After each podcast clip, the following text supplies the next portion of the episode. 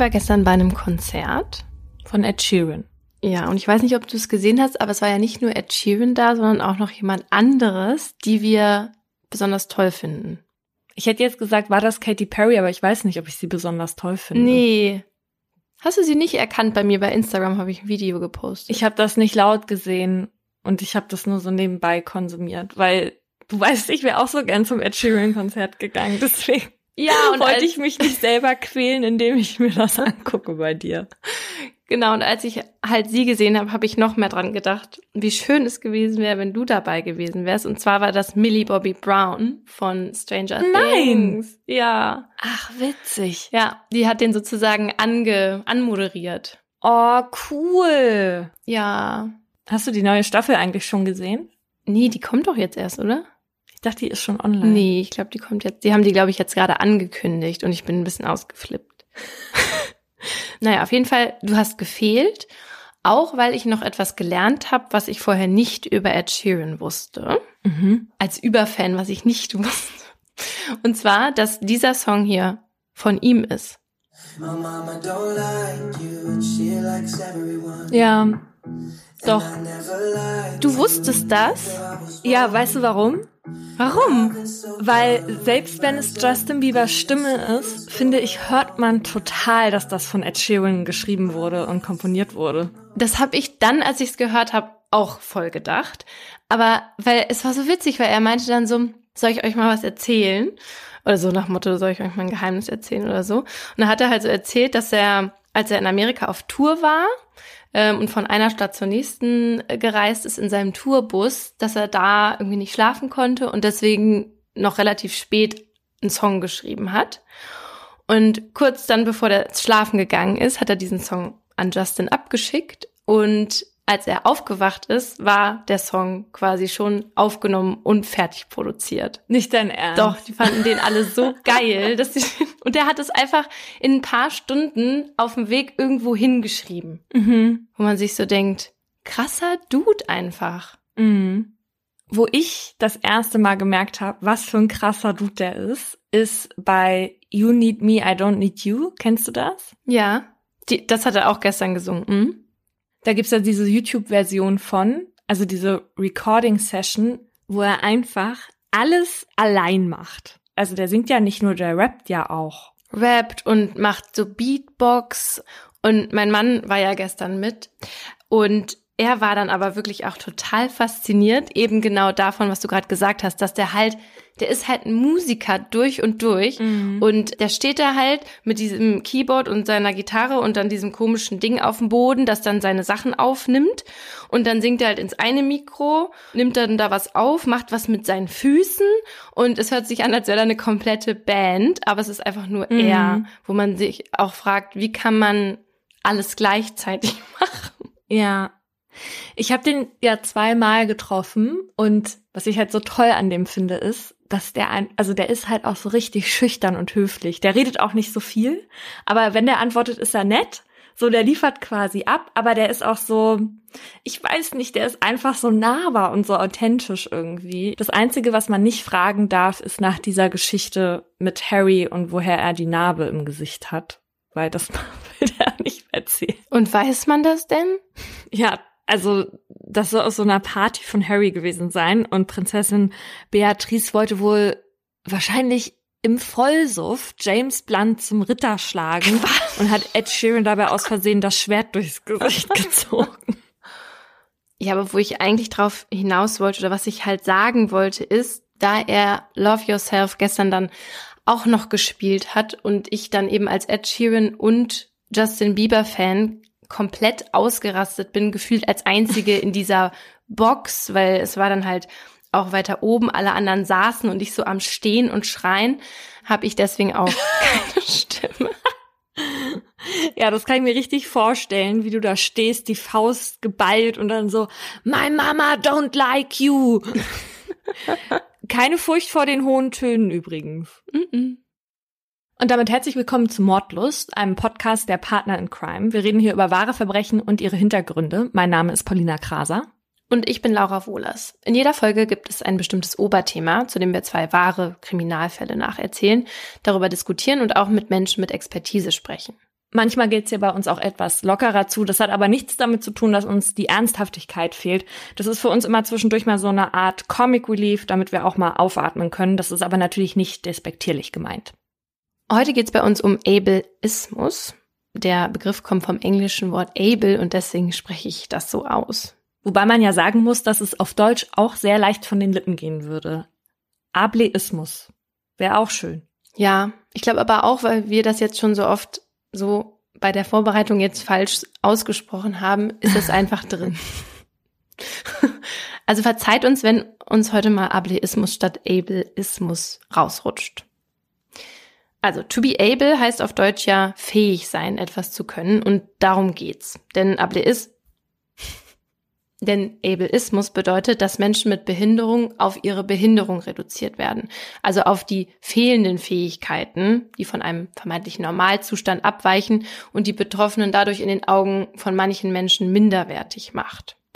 Und dabei kann man sich das Konzept Ableismus ein bisschen so vorstellen wie Rassismus oder Sexismus. Also es geht generell um Ungleichbehandlung, um das Ausschließen aus der Gesellschaft und um Vorurteile, die Menschen wegen ihrer Behinderung erleben. Ableismus ist eben Diskriminierung und Diskriminierung führt, wie wir wissen, häufig zu Verbrechen. Und um eines der grausamsten dieser Art geht es jetzt. Übrigens wisst ihr damit dann jetzt auch schon gleich die Triggerwarnung für diese Folge. Und es gibt noch eine kleine Warnung. Ich werde in meinem Fall öfter mal Begriffe aus der damaligen Zeit verwenden, die man heute so nicht mehr sagen würde. Das liegt jetzt aber daran, dass ich in den Fall einbaue, was damals nach außen hin kommuniziert wurde. Ihr müsst euch heute also ganz viel in Tüdelchen denken. Wenn ich also einmal kurz stoppe vor Pflegelinge, dann wisst ihr, dass das eigentlich nicht mein Wortlaut ist, okay? Wir machen einen Ausflug. Stellt euch vor, es ist ein Sonntag im Sommer. Dann nimmt der historische Schienenbus seinen Betrieb durch die Mündinger Alb wieder auf. Wir fahren Richtung Ulm. Zu eurer Linken könnt ihr die im intensiven Gelb strahlenden Rapsfelder sehen, während euch rechts die Waldbäume im saftigen Grün den Blick in die Ferne versperren. In Fahrtrichtung tut sich auf einem künstlich angelegten Plateau stehend mit rotem Dach und leicht ausgewaschenem gelben Farbanstrich das einstige Jagdschloss Grafeneck auf.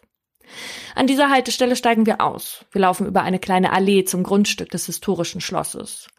Heute ist hier drin eine Einrichtung der Behindertenhilfe und eine Sozialpsychiatrie untergebracht. Schon zu Beginn des 20. Jahrhunderts war das Gebäude darauf angelegt, Heim- und Anlaufstelle für Menschen mit Behinderung zu sein. Unser Weg führt uns um das Schloss herum zu einem kleinen Neubau. Dokumentationszentrum steht draußen an der Tafel geschrieben. Eine Mahnstätte, die verspricht, niemals in Vergessenheit geraten zu lassen, was an diesem Ort vor 82 Jahren geschah. Die Uhren drehen sich rückwärts. Das Dokumentationszentrum ist verschwunden. Wir haben das Jahr 1928. Ein Schritt vorwärts Richtung Krüppelfürsorge, schreibt die Presse, und die evangelische Kirche lobt die praktizierte Nächstenliebe, als Grafeneck 1928 in den Besitz der Samariter-Stiftung geht, die das Schloss jetzt für die Zitat Versorgung krüppelhafter und gebrechlicher Leute nutzen will. Elf Jahre lang dienen die Gemäuer als Heim für 110 überwiegend männliche PatientInnen, die zu der Zeit als sogenannte Asoziale gelten, weil sie aufgrund von Krankheiten, psychischen Störungen oder Fehlbildung nicht so leistungs- und anpassungsfähig seien wie die Mehrheitsgesellschaft. Es ist der 6. Oktober 1939. Vor knapp einem Monat ist das Deutsche Reich in Polen einmarschiert und der Zweite Weltkrieg ausgebrochen, als plötzlich unangekündigter Besuch vor den Toren des abgelegenen Schloss Grafeneck steht. Vier Männer, darunter mindestens ein Herr vom württembergischen Innenministerium, die sich namentlich nicht vorstellen, möchten vom Heimleiter herumgeführt werden. Wortkarg nehmen sie zur Kenntnis, was sie sehen. Der Ort scheint ihnen zu gefallen. Etwas ratlos bleibt der Heimleiter zurück, als die Herren so schnell wie sie kamen auch wieder verschwunden sind, ohne einen triftigen Grund für ihren Besuch zu nennen. Doch den soll der Heimleiter schon bald erfahren, als eine Ankündigung vom württembergischen Innenministerium in die evangelische Einrichtung flattert. Das Heim werde vier bis sechs Monate beschlagnahmt. Alle HeimbewohnerInnen sollen in den nächsten Tagen im katholischen Kloster Reute bei Bad Waldsee untergebracht werden. Und so rollen am 12. Oktober, nur sechs Tage nach dem unangekündigten Besuch, 18 MitarbeiterInnen des Deutschen Roten Kreuzes an, die damit beauftragt sind, die Ausräumarbeiten im Schloss Grafeneck voranzutreiben. Und ab da beginnt ein neues Kapitel für Grafeneck, von dem selbst die Heimleitung zu dem Zeitpunkt noch nichts weiß. Ein dunkles Kapitel, das sich unter der Überschrift T4 in der deutschen Zeitgeschichte findet. T4 steht für Tiergartenstraße 4 in Berlin, dem Sitz einer Tarnorganisation, die gemeinsam mit der Kanzlei des Führers die Vorbereitung und Durchführung für das treffen soll, was schon bald in Grafeneck und fünf weiteren Heimeinrichtungen passieren wird. Nachdem es in den 20er Jahren immer mehr Heil- und Pflegeanstalten gibt, schreibt Hitler schon 1924 in Mein Kampf, Zitat, wenn die Kraft zum Kampfe um die eigene Gesundheit nicht mehr vorhanden ist, endet das Recht zum Leben in dieser Welt des Kampfes. Als dann infolge der Weltwirtschaftskrise Hausmittel knapper werden, erlässt die Hitlerregierung im Juli 1933 das Gesetz zur Verhütung erbkranken Nachwuchses. Heißt, zwischen 350.000 und 400.000 Menschen mit psychischen Krankheiten oder mit körperlichen und geistigen Behinderungen, die den damaligen nationalsozialistischen Rasseidealen nicht entsprechen und den Staat Geld kosten könnten, werden zwangssterilisiert. Der Zweck? Die versorgungsbedürftigen PatientInnen nahezu auszuradieren. Am 18. August 1939 erfolgt dann der Runderlass des Reichsinnenministeriums für die sogenannte Kindereuthanasie. Der verpflichtete Ärztinnen und Geburtshelferinnen, Säuglinge und Kleinkinder mit schweren angeborenen Leiden bei dem Reichsausschuss zu melden. Zunächst gilt das nur für Kinder bis zu drei Jahren. Danach wird das Alter auf 16 erhöht. Die Kinder werden zwangsweise in sogenannte Kinderfachabteilungen in Psychiatrie- und Heil- und Pflegeanstalten gebracht, in denen sie für Experimente missbraucht und getötet werden. Parallel zu diesen Verbrechen läuft die Vorbereitung für weitere auf Hochtouren.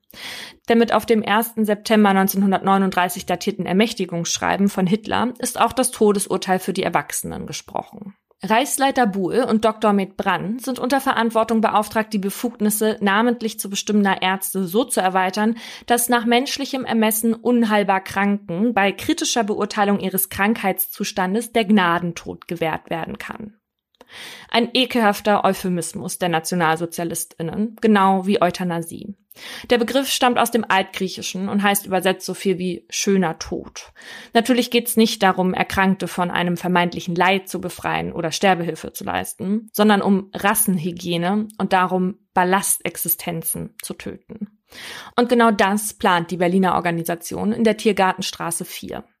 Unter dem Namen Reichsarbeitsgemeinschaft Heil- und Pflegeanstalt Gemeinnützige Stiftung für Anstaltspflege und Gemeinnützige Krankentransport GmbH sollen die Organisationen schon bald durch das Deutsche Reich fahren, um aus den Heileinrichtungen die lebensunwerten Esser herauszuholen, um nach Grafeneck zu bringen. Oh Gott. Grafeneck hatte den Herren vom Ministerium auch deswegen so gut gefallen, weil sie hier im abgelegenen Schloss nur von Wald und Wiesen umgeben, in aller Ungestörtheit ihren Plan verwirklichen konnten. Mittlerweile ist das Schloss ausgeräumt. Es wird an- und umgebaut und ab und an gewährt man hier einem Chemiker Zutritt, der sich mit der 300 Meter neben dem Schloss erbauten Baracke, die von einem fast drei Meter hohen Bretterzaun umgeben ist, beschäftigen soll. Innerhalb von zwei Monaten werden aus den Zimmern, in denen vorher die HeimbewohnerInnen wohnten, die Schlafräume und Arbeitszimmer von über 100 Angestellten. Darunter Polizisten, SS-Wachposten, Krankenschwestern, Sekretärinnen, Schreibkräfte, KöchInnen und BusfahrerInnen, die ab jetzt hier leben und daran arbeiten, dass Grafeneck seine Tore schon bald öffnen kann. Es ist Winter, als die ersten Fragebögen an die Pflege- und Heilanstalten rausgehen, in denen die LeiterInnen anzugeben haben, welche der Erkrankten arbeiten und welche Art von Arbeit sie verrichten können. Außerdem muss darauf angegeben werden, wer an Schizophrenie, Paralyse oder beispielsweise Schwachsinn leide. Dann noch jene, die sich seit mindestens fünf Jahren dauerhaft in Anstalten befinden und die, die als kriminelle Geisteskranke verwahrt sind. Natürlich auch all jene, die nicht deutschen oder artverwandten Blutes sind. Als diese Meldebögen in den Heilanstalten eingehen, ist man dort erstmal ratlos, hat aber teilweise die Vermutung, dass man wegen des Krieges Arbeitskräfte rekrutieren will. Um ihre PatientInnen davor zu bewahren, lassen manche LeiterInnen sie etwas eingeschränkter dastehen, als sie eigentlich sind. Auch in der Pflegeanstalt Pfingstweide, die hauptsächlich an Epilepsie Erkrankte beherbergt, hatte man den Bogen ausgefüllt und jetzt Ende Januar 1940 ein weiteres Schreiben erhalten. Die derzeitige Lage erfordere eine Verlegung von Kranken und man würde demnächst mit dem Sammeltransport beginnen. In Pfingstweide sollen 13 Pflegelinge umquartiert werden. Ein Einspruch der Heimleitung läuft ins Leere. Am 1. Februar rollt vor der Anstalt ein grauer Omnibus der gemeinnützigen Krankentransportgesellschaft an. Wohin die BewohnerInnen gebracht werden sollen und warum eigentlich, sagt man der Anstaltsleitung nicht. Daraufhin schreibt der Stadtpfarrer einen Brief an den Landesverband Stuttgart.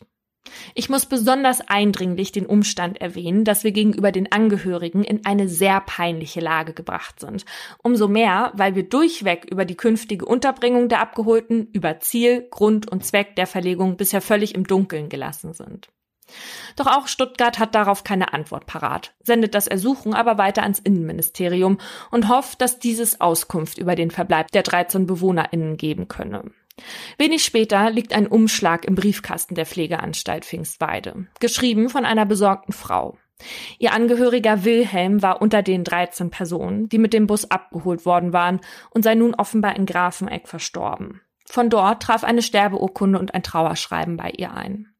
Sie schreibt, Lieber Hausvater, anbei sende ich Ihnen eine Abschrift von der Landespflegeanstalt Grafeneck. Groß war der Schrecken, als wir diesen Brief gestern mit den Sterbeurkunden bekamen. Was soll ich davon denken? Wie kam Wilhelm von der Pfingstweide weg? Gesund oder krank? Die ganze Sache kommt mir komisch vor. Ich weiß gar nicht, was ich denken soll. Alles ist in mir wund. Angina ist doch nicht ansteckend.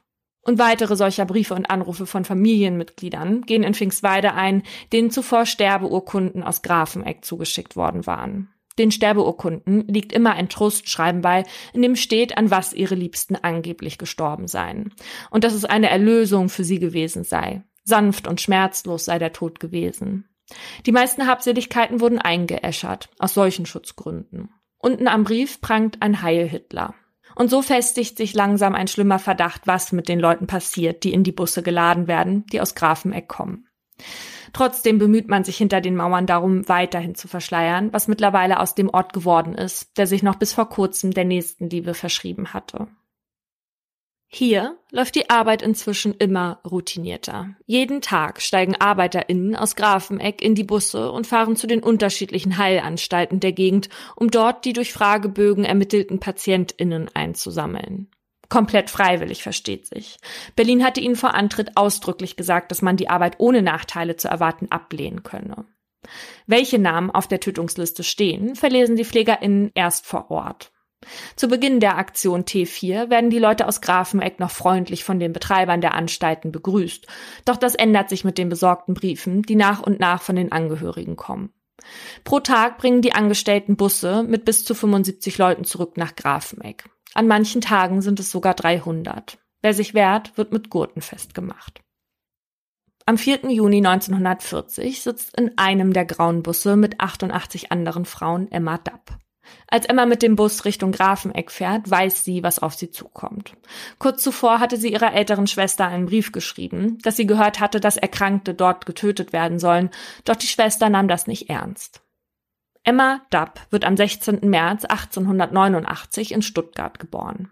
Der Vater ist Krebsforscher, die Mutter stirbt vier Tage nach ihrer Geburt. Die Familie ist fromm und streng. 1912 heiratet Emma den evangelischen Pfarrer Eugen Dapp. Die beiden ziehen in eine kleine Stadt in Heilbronn und bauen sich eine eigene Familie auf, bekommen drei Kinder. Doch eine stirbt bereits kurz nach der Geburt. Auch ihren Ehemann hat Emma nicht lang bei sich. Mit 29 wird sie zur Witwe, nachdem Eugen an der Grippe stirbt. Während Emma gerade schwanger von dem verstorbenen Kindsvater mit all den Schicksalsschlägen fertig werden muss, bekommt sie Besuch von ihrer Schwester, die ihr vorwirft, schlampig zu sein und den Haushalt nicht richtig führen zu können. Emma war von ihrer Familie schon vorher als belastend wahrgenommen worden. Die dominante Schwester verkündet, dass Emma zu zwei Diakonissinnen nach Mannheim ziehen solle. Um Emmas Kinder würde sie sich kümmern, immerhin habe sie Ahnung von Erziehung. Emma beugt sich dem Willen ihrer Familie und geht nach Mannheim. Dort arbeitet sie in einer Spielzeugfabrik. Mitte der 20er Jahre lernt sie dort einen Mann kennen und wird nochmal schwanger. Als sie diese Nachricht 1927 zu Weihnachten bei ihrer Familie verkündet, ist die in heller Aufruhr. Dass Emma verwitwet und jetzt noch mal schwanger ist, kann man nicht begreifen und beschließt, dass Emmas Verhalten krankhaft sein muss. Haltlos, meint ihre Schwester und lässt Emma 1932 in die Psychiatrie einweisen. Mm -mm. Wegen angeborenen Schwachsinns, sagt die ärztliche Diagnose. Oh mein Gott. Auch das Neugeborene nimmt die Schwester an sich. Da ist Emma 43 Jahre alt. Acht Jahre lebt sie in der Heilanstalt Weinsberg. Mal in einer geschlossenen Abteilung, mal in einer, in der die Erkrankten ganz normale Arbeiten in den Weinbergen verrichten können. Dort erzählt man sich 1940 dann von den grauen Bussen, die zu den Anstalten fahren, um BewohnerInnen umzubringen. Als Emma das hört, schreibt sie ihrer Schwester, dass sie glaubt, in Gefahr zu sein, doch die sieht keinen Anlass, Emmas warnende Worte ernst zu nehmen. Und so wird Emma am 4. Juni von einem dieser Busse mit 88 anderen Frauen abgeholt. Nach diesem Tag gibt es kaum noch Informationen zu Emma. Allerdings wird sie mit ziemlicher Sicherheit in Grafeneck demselben grausamen Tötungsprozess zum Opfer gefallen sein wie tausend andere. Mhm. Nachdem sich die Busse den langen Anfahrtsweg hoch zum Schloss gebahnt haben, werden die darin Sitzenden registriert und zu den Untersuchungen geschickt. Die bestehen daraus, dass sie ausgezogen, vermessen, gewogen und fotografiert werden. Danach werden sie von Ärztinnen begutachtet. Einige bekommen ein Kreuz auf den Rücken gemalt, einige Ausnahmen werden wieder zurück in ihre Heilanstalten gefahren. Nach der Untersuchung werden die Gefangenen in einer Bettenbaracke zwischengelagert, ehe sie nackt zum Duschen geschickt werden. Einige ahnen nichts von dem, was jetzt passieren wird, anderen, die panische Angst haben, wird eine Beruhigungsspritze gegeben. Auf dem Weg zu den Duschen muss die Gruppe vorbei an den neu erbauten Krematoriumsöfen, aus denen in der Regel ununterbrochen Rauch qualmt. In dem Todesschuppen werden dann alle nochmal gezählt. Maximal 75 Leute passen in diesen fensterlosen Duschraum mit Brauseköpfen, der alles andere ist als das. Dann werden die luftdichten Stahltüren verschlossen. Manchmal versuchen sich in den letzten Minuten einige noch zu wehren oder fangen an laut zu schreien. Dann wird von außen die Gaszufuhr aufgedreht und gewartet. Später werden einige der TäterInnen behaupten, die Opfer seien ganz friedlich eingeschlafen, was eine Lüge ist.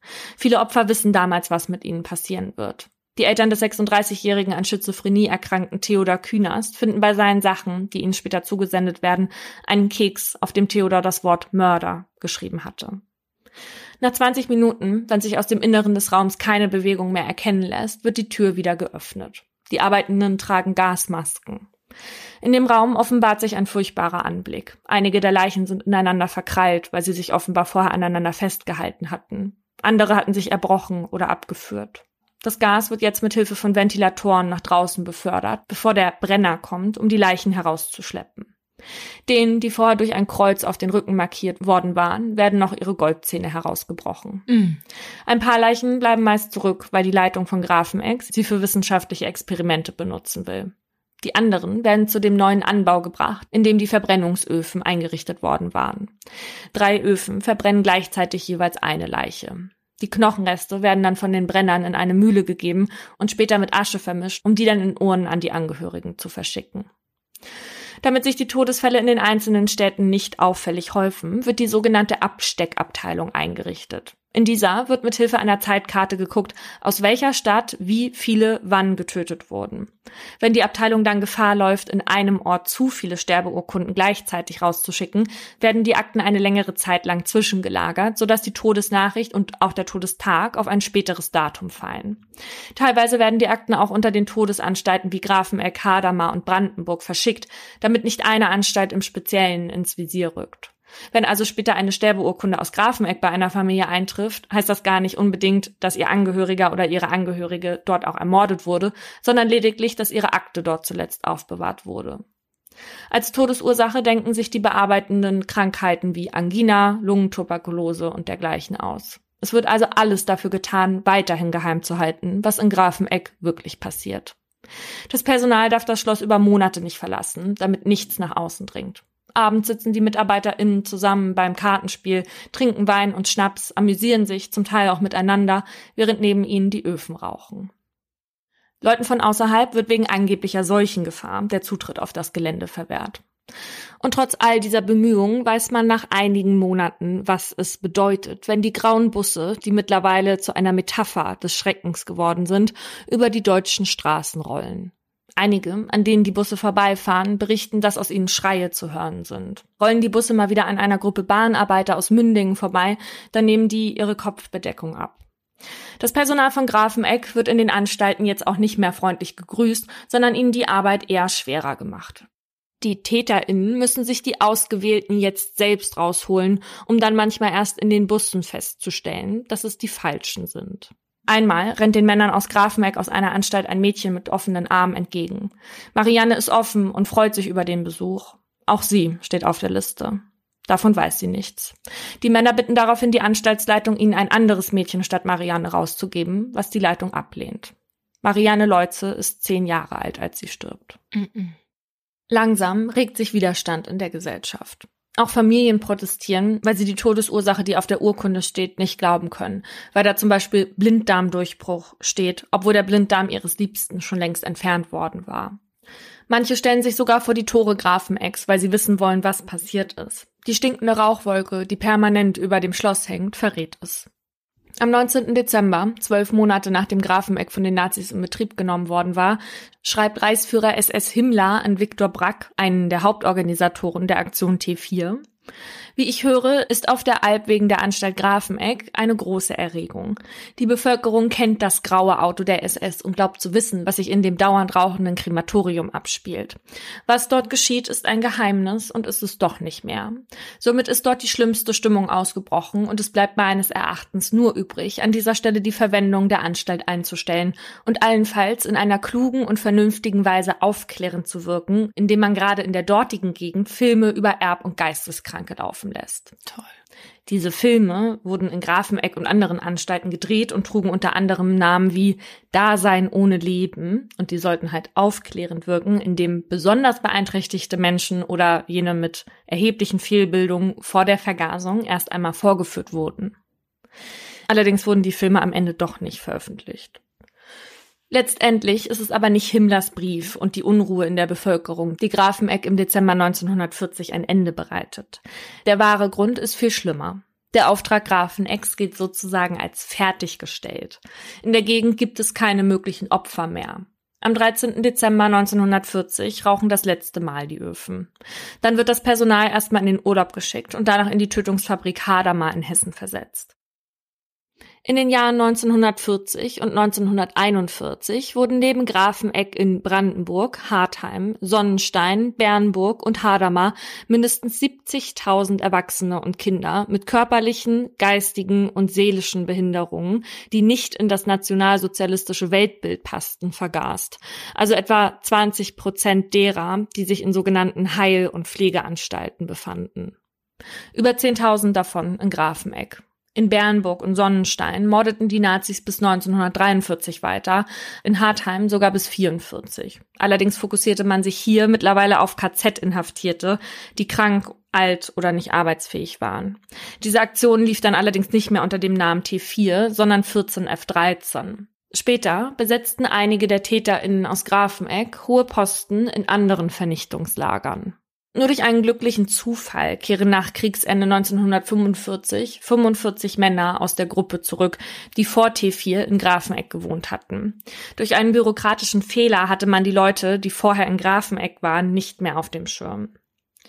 Im Schloss selbst lässt zu diesem Zeitpunkt nichts auf das schließen, was hier in den Jahren vorher passiert ist. All die Akten und Unterlagen, Listen und Sterbeurkunden wurden verbrannt, um keine Spuren zu hinterlassen. Nur einigen Bäumen, die dem ständigen Rauch ausgesetzt waren, sieht man an, dass hier zwölf Monate lang die Ofen brannten.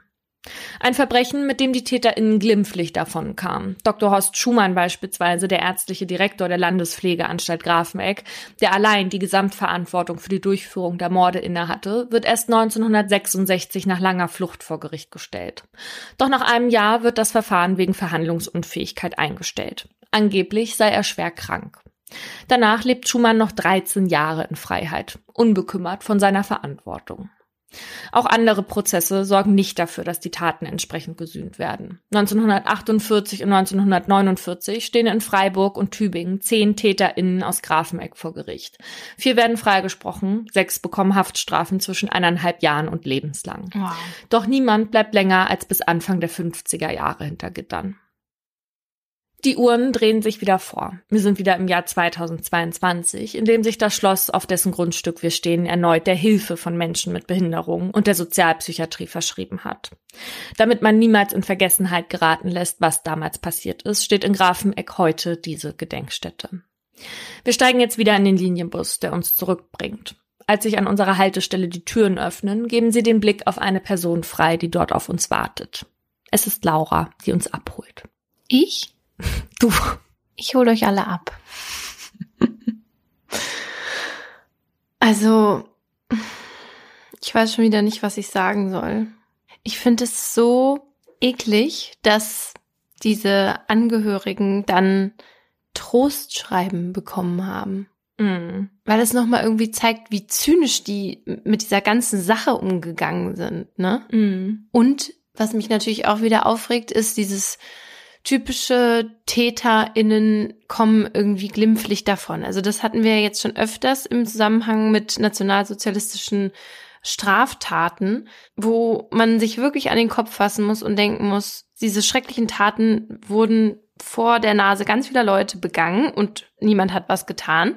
Und jetzt oder da, wo es Zeit gewesen wäre, diese zu rächen, sag ich jetzt mal, hat man das dann auch schon wieder versäumt. Das kann doch eigentlich gar nicht sein. Mm. Und dann auch noch, dass der, dieser Arzt angeblich so schwer krank war, dass er dann nicht verhandlungsfähig war, aber 13 Jahre dann noch leben konnte, ne? Ist, Mm. ja. D das ist auch wieder so, so eine eklige Ironie der, der anderen Leute, die nicht krank waren, diesen, diesen Stempel aufgedrückt hat, Mm. nur damit er seine Ideologie wahrzumachen, macht sich Ja. wahrscheinlich am Ende in Anführungszeichen selber krank, um da sich rauszuwieseln aus dieser ganzen Verantwortung, die er hatte. Ja, genau. Also die, die in einem ähnlichen Zustand waren wie er vor Gericht, die wurden damals vergast. Ja. Und er kriegt dadurch jetzt einen Freispruch, so gefühlt, ne? Genau. Also, ja, natürlich ist es natürlich kein richtiger Freispruch, aber, aber es ist halt, ja, er ist halt frei danach, ja. Ja. Was ich jetzt auch wieder irgendwie erschreckend fand, also ich wusste ja, dass Menschen mit körperlichen und geistigen Behinderungen und äh, psychisch Erkrankte damals getötet wurden. Aber was mir jetzt irgendwie wieder so neu war, ist, wer alles als psychisch krank galt. Also das ist wirklich so eine Willkür gewesen von den Menschen, die dann in solche Anstalten gesteckt worden waren. Ein Mann, der war irgendwie Schuhmacher, der hatte halt Parkinson. Und weil sein Arm zitterte, war der halt dann eben in so einer Anstalt und der wollte auch gerne dann raus, als das 1940 so anfing und hat auch noch seiner Familie geschrieben, also ich habe doch alles gelernt und jetzt, wo so viele Männer in den Krieg ziehen, könnte ich doch arbeiten und Arbeit verrichten und wollte auch noch was für diesen Staat tun und wird dann halt auch mit so einem Bus abgeholt. Ne? Also nicht, dass das eine jetzt schlimmer wäre als das andere, weil natürlich jedes Menschenleben gleich viel wert ist. Aber es ist einfach so erschreckend zu sehen, dass damals einfach jeder und jede da hätten landen können und sie auch gar keine eigene Entscheidungsgewalt darüber hatten, ob sie dahin kommen oder nicht. Ja, was du von der Emma auch erzählt hast, also nur weil sie sich nicht so verhalten hat, wie ihre Familie das wollte, wurde ihr dann dieser Stempel aufgedrückt schwachsinnig. Also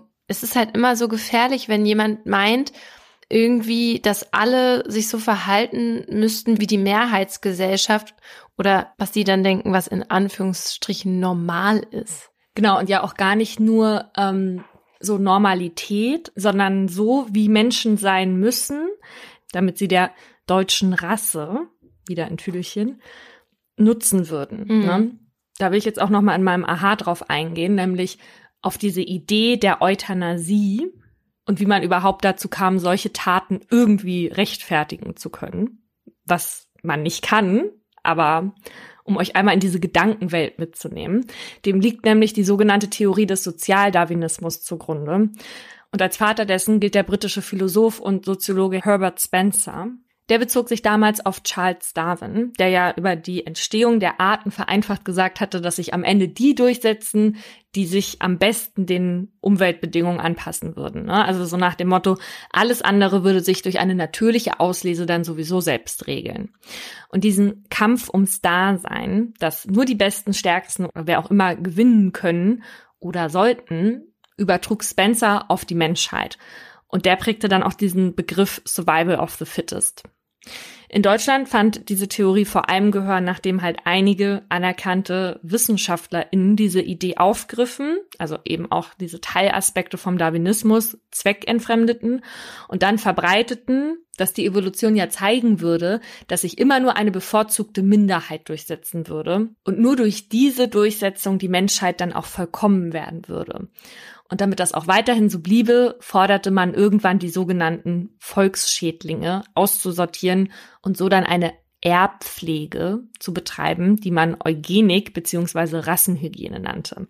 Also man ging davon aus, dass die Natur einen Filter habe, der für die natürliche Selektion unter den Arten sorgte und eben ja dann nur die Stärksten überleben würden und dass dieser Filter bei den Menschen durch die Medizin und die Fürsorge und Pflege und Entwicklung und all das weggefallen sei. Und das würde dann langfristig dazu führen, dass die Menschheit sich verschlechtern würde. Und deshalb waren die EugenikerInnen aus der Zeit der Meinung, dass sie selbst diesen vermeintlich verloren gegangenen Filter Nochmal, ist alles purer Blödsinn, ne? Aber dass sie diesen Filter durch eine Fortpflanzungshygiene wieder einführen müssten. Ansonsten sei das halt eben schlecht für die Rasse. Weil man damals eben kommende Generationen nicht mit diesem Erbe belasten dürfe. Und das fand in der Politik dann Anklang, als die Nazis an die Macht kamen.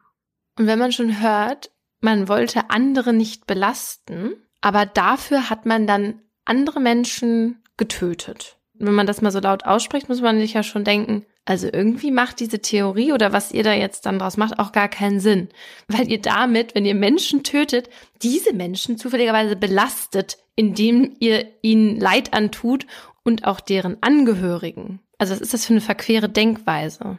Ja, also die haben halt nie das Individuum an sich gesehen, sondern immer diese vermeintliche Rasse, die es in der Menschheit ja gar nicht gibt aber das war deren Denke und die muss perfektioniert werden, sozusagen. Die muss gezüchtet werden, sozusagen. Und deswegen wurden dann halt auch erstmal die Menschen sterilisiert, von denen man meinte, sie seien minderwertig.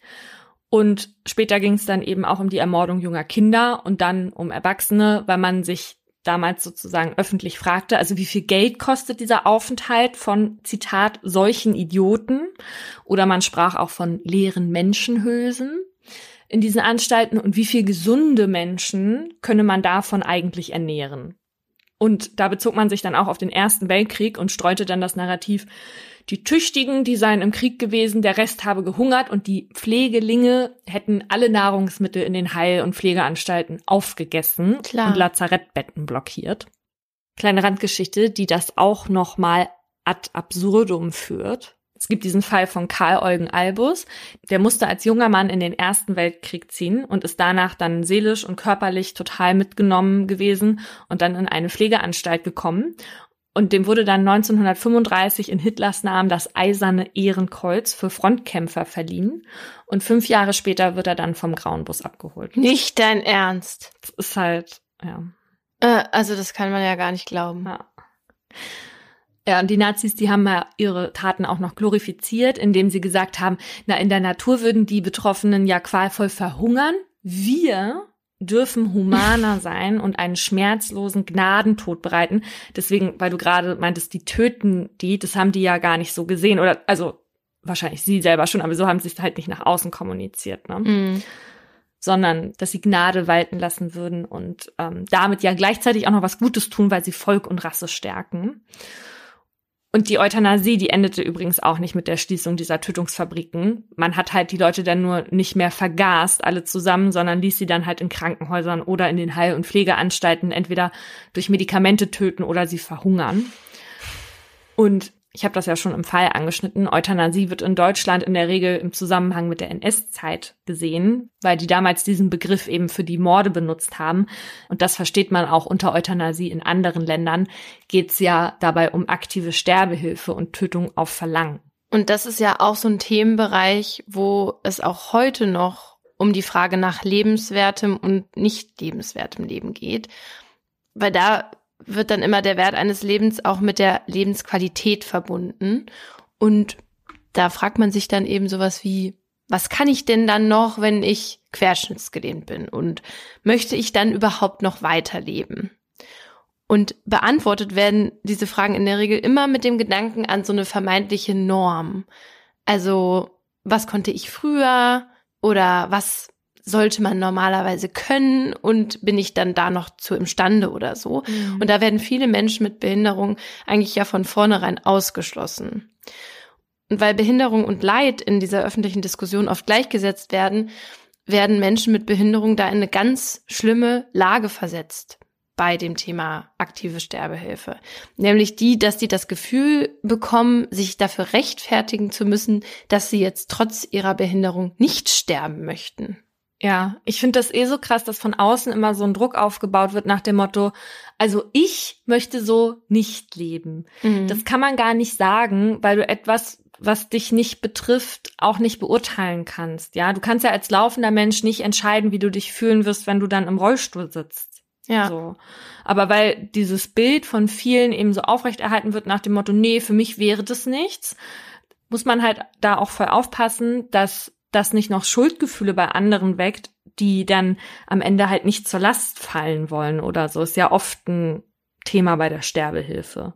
Genau, und deswegen stellen sich auch viele Betroffene gegen so eine Legalisierung, weil sie eben die Sorge haben, dass sich vielleicht der Blick auf sie noch weiter, kann man ja sogar sagen, irgendwie verändert und sie dann auch irgendwann unter so einen Druck geraten, dann eher Sterbehilfe in Anspruch zu nehmen, als irgendwie teure Assistenz- und Medizinleistungen. Weil sie irgendwie dann das Gefühl haben, das würde von der Gesellschaft so erwartet werden. Mhm.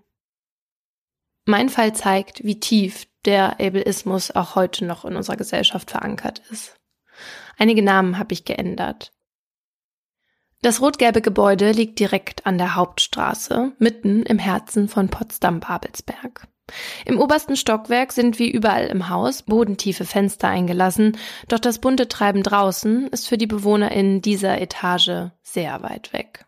Denn schon seit einiger Zeit dürfen die Menschen auf der Wohnpflegestation des Tusnelda von Saldernhaus nicht mehr nach draußen, dank Corona. Meistens liegen sie daher in ihren Betten. Hinter den großen Fenstern des Zimmers 3020 liegt Lucille. Sie ist 42 Jahre alt und gelernte Friseurin. Silly, wie Familie und Freundinnen sie liebevoll nennen, ist noch nicht lange auf der Wohnpflegestation. Ein fremdverschuldeter Verkehrsunfall hatte sie 2014 hierher gebracht. Als sie auf dem Weg zu ihrem Lebensgefährten und ihrem siebenjährigen Sohn war, hatte ihr ein Autofahrer die Vorfahrt und damit ihr Leben, wie sie es bisher kannte, genommen. Da war sie erst 34 Jahre alt. Lucille erlitt dadurch eine Hirnblutung und fiel in einen wachkomaartigen Zustand. Zum Zeitpunkt des Unfalls war sie in der siebten Woche schwanger. Das Baby, ihren zweiten Sohn, entband Lucille während des Wachkomas per Kaiserschnitt. Und obwohl sie kurze Zeit später aus dem Koma erwachte und immer wieder kleinere Fortschritte erzielen konnte, hat sie ihren jüngsten Sohn bisher nur ein paar Mal sehen können, denn sie ist jetzt auf Hilfe angewiesen. Lucille kann nämlich weder ihre Arme noch ihre Beine bewegen nur leicht den Kopf drehen. Mit ihrer Umwelt kommuniziert sie heute vor allem durch Augenzwinkern. Einmal blinzeln heißt ja, zweimal nein. Weil Lucille zwischenzeitlich immer mal wieder krank war, hatten die Ärztinnen sie als Palliativpatientin eingeschätzt, die kurz vor dem Tod stand. Doch ihr Zustand hatte sich vor allem auch wegen ihres starken Lebenswillens in letzter Zeit wieder stabilisiert. Ein paar Zimmer weiter wohnt Andreas. Der 56-Jährige ist seit seiner Geburt zu 50 Prozent geistig behindert. Er hatte die Förderschule besucht und danach in einer Einrichtung für Menschen mit Behinderung gearbeitet. Doch 2016 erlitt er dann eine Gehirnblutung und fiel ins Koma. Als Andreas wieder erwachte, war er linksseitig gelähmt und hatte sein Sprachvermögen verloren. Lesen kann er noch und sich verständigen geschieht heute mit Hilfe seines Daumens. Heben heißt einverstanden, senken nicht einverstanden. Und wenn er unzufrieden ist, dann zeigt Andreas das durch eine abweisende Armbewegung. Auch Christian, der zwei Zimmer neben Andreas wohnt, lebt seit Kindertagen mit einer Behinderung. Er kam mehrere Wochen zu früh zur Welt und erlitt bereits kurz nach der Geburt eine Hirnschädigung. Im achten Monat wurde bei ihm außerdem Epilepsie festgestellt. 17 Jahre lang pflegten seine Eltern ihn zu Hause. Dann kam er ins Tusnelda von Saldernhaus. Christian, der nie laufen oder sprechen gelernt hat, zeigt seine Gefühle durch Mimik und Gestik und durch Weinen und teilt sich so seiner Umwelt mit. Aufgrund einer stark ausgeprägten Spastik wird er über eine Magensonde ernährt und seit einem Jahr braucht er eine Halskrause, wenn er im Bett liegt, damit er seinen Kopf nicht zu sehr überstreckt. Elke wohnt in Zimmer 3001. Sie hatte mit 31 Jahren ihren ersten Herzinfarkt, nach welchem sie zunächst noch eigenständig leben konnte, bis sie im Juli 2017 den zweiten erlitt. Seitdem ist Elke hier. Sie ist heute nicht mehr in der Lage, sprachlich zu kommunizieren und sich eigenständig fortzubewegen. Und so geht es auch Martina, die aufgrund eines frühkindlichen Hirnschadens schwer geistig und körperlich behindert ist. Die 31-Jährige ist fast blind. Um sich bemerkbar zu machen, schreit sie. Beruhigend wirken sich auf Martina Geräusche aus, weshalb der Fernseher in ihrem Zimmer fast andauernd läuft. Diese fünf BewohnerInnen des Tusnelda von Saldernhauses brauchen besonders viel Aufmerksamkeit. Eine, die schon seit Jahren für sie da ist, ist Tanja. Tanja ist Pflegerin mit Leib und Seele. Eine, die die Pflegetätigkeit als Berufung ansieht. Seit mittlerweile mehr als 30 Jahren ist sie schon im Oberlinhaus tätig, zudem neben dem Tusnelda von Saldernhaus auch noch andere Einrichtungen für Menschen mit Behinderung zählen und kümmert sich in mütterlicher Weise um ihre Leutchen, wie sie ihre KlientInnen liebevoll bezeichnet. Wann immer es ihr möglich ist, geht die 51-Jährige auf ihre Bedürfnisse ein und versucht ihre Wünsche zu erfüllen, indem sie zum Beispiel dabei hilft, die Zimmer liebevoll zu dekorieren. Durch respektvolle Ansprache und körperliche Berührungen stellt Tanja eine emotionale Nähe zu den BewohnerInnen her und trägt mit ihren gelegentlichen Späßen zur fröhlichen Stimmung auf der Wohnpflegestation bei. Gemeinsam mit zwei Kolleginnen ist Tanja auch heute, am 28. April 2021, wieder im Einsatz, und zwar in der Spätschicht. Doch noch bevor diese für sie gegen 20 Uhr endet, sind vier Menschen auf der Station tot. Rückblick. Tanjas größter Wunsch ist es, Krankenschwester zu werden. Doch weil sie nicht den richtigen Schulabschluss gemacht hat, entscheidet sie sich im September 1987 dafür, als pflegerische Hilfskraft in einem Altenheim anzufangen. So kann sie Menschen auf andere Weise helfen. Während ihrer Arbeit dort absolviert Tanja berufsbegleitend eine Krankenpflegeausbildung und fängt im Mai 1990 im Oberlinhaus als Pflegekraft in einem Wohnheim für schwerst mehrfach behinderte Kinder und Jugendliche an. Immer an ihrer Seite ihr Lebensgefährte Erich, den sie schon seit Teenagertagen kennt. 1994 wird dann Tanjas erster Sohn geboren, Manuel. Als dieser zwei Jahre alt ist, erkrankt er an einer Hirnhautentzündung und leidet seitdem unter einer geistigen Behinderung. Ein Jahr später wird Tanjas zweiter Sohn geboren, Lukas. Doch mit zwei kleinen Kindern und einem davon mit geistiger Behinderung sind Tanja und Erich bald überfordert. Erst holen sie sich einen Familienhelfer ins Haus, doch als Manuel sechs Jahre alt ist, entscheiden sie sich dafür, ihn ins Oberlinhaus zu geben, der Pflegeeinrichtung, in der Tanja arbeitet. Weil Tanja aber immer mehr unter diesem Umstand leidet, wechselt sie im Jahr 2000 in den Erwachsenenbereich des Oberlinhaus. Hier macht ihr die Arbeit wieder Spaß, bis es ihr 2007 psychisch immer schlechter geht. Ihren Job auf der Wohnpflegestation kann Tanja in dieser Zeit nur noch ausüben, wenn sie sich nach der Schicht mit Alkohol oder Beruhigungstabletten betäubt. Im September des Jahres wendet sie sich deshalb an ihre Hausärztin. Diese weiß, dass solch ein Hilfeschrei ihrer Patientin ernst genommen werden sollte, denn Tanja unternahm als Teenager mehrere Suizidversuche. Daher überweist sie Tanja in eine Psychiatrie, in der diese mehrere Tage behandelt wird. In den nächsten Jahren kommt Tanja noch fünfmal in diese Klinik. Sie wird verschiedene Ärztinnen sprechen, die bei ihr unter anderem eine emotional instabile Persönlichkeitsstörung, eine posttraumatische Belastungsstörung, eine Ich-Störung und Suizidgefahr feststellen werden. 2009 vertraut Tanja einer Psychologin an, dass sie vor kurzem die Vorstellung gehabt hatte, ihre Klientinnen, Zitat, langsam zu massakrieren. Oh mein Gott. Mhm. Auch 2012 äußert Tanja, sie habe Fantasien, ihren Mitmenschen und vor allem ihren KlientInnen etwas anzutun. Doch trotz ihrer teils wochenlangen Aufenthalte in der Psychiatrie arbeitet sie weiter im Tusnelda von Saldernhaus, als wäre nichts geschehen. Nachdem sie 2019 dann wieder für mehrere Wochen krankheitsbedingt ausfällt, bietet ihr ihre Chefin an, in den Hauswirtschaftsbereich zu wechseln, in dem das Arbeitspensum deutlich geringer ist. Weil ein solcher Wechsel durch den Wegfall von Schichtzulagen aber deutlich schlechter bezahlt wird, lehnt Tanja ab. Das Haus wird nämlich gerade saniert und dafür braucht sie jeden Cent.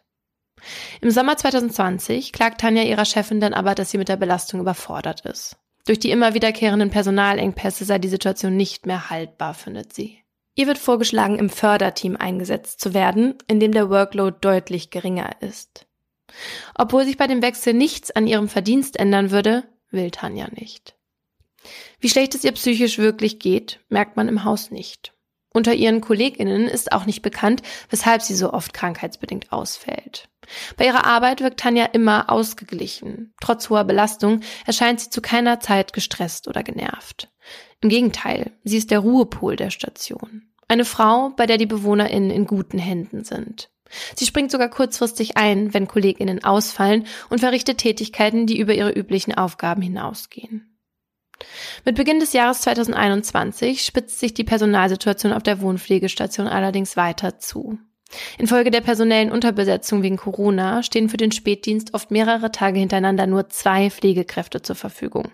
Für 20 BewohnerInnen, die intensiv betreut werden müssen. An solchen Tagen können die schwerstbehinderten BewohnerInnen mit Pflegegrad 5 oder 5 plus aus Zeitmangel gar nicht mobilisiert werden. Sie erhalten nur eine Grundpflege und müssen den ganzen Tag im Bett verbringen. Dass es Tanja dann nicht möglich ist, ihre Leutchen, wie sie sagt, so intensiv zu pflegen, wie sie es bisher tut und auch für erforderlich hält, belastet sie. Um die Situation auszuhalten, greift sie zu altbewährtem, Alkohol und Medikamenten. Obwohl sie jetzt auch gegenüber Kolleginnen zum Ausdruck bringt, dass sie der Herausforderung des Jobs nicht mehr gewachsen ist, kann sich Tanja nicht dazu durchringen, sich krank schreiben zu lassen. Sie will ihre Kolleginnen nicht im Stich lassen. Nachdem es so schlimm wird, dass ihr Mann Erich sie sogar dazu drängt, die Ärztin anzurufen, um sich sofort in stationäre Behandlung zu geben, verspricht Tanja ihm, das am 29. April zu tun. Am Abend davor hat sie Spätschicht. Um den Dienst überhaupt antreten zu können, hat sie zu Hause noch ein stimmungsaufhellendes Medikament geschluckt. Trotzdem fällt Tanja ihren KollegInnen an diesem Tag auf. Sie ist ungewöhnlich ruhig und wirkt traurig. Mehrere Menschen fragen Tanja, ob alles okay sei. Sie bejaht. Doch in ihrem Inneren sieht es anders aus. Eine Wut macht sich breit und die Gewaltfantasien drängen in ihr Bewusstsein. Diesmal kann sie den Drang, diese in die Realität umzusetzen, nicht mehr zurückhalten. Und so macht sich Tanja auf den Weg ins Zimmer 3008.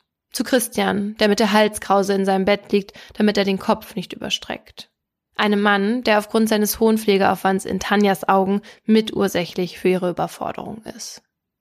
Sie tritt an sein Bett, legt beide Hände um seinen Hals und drückt zu.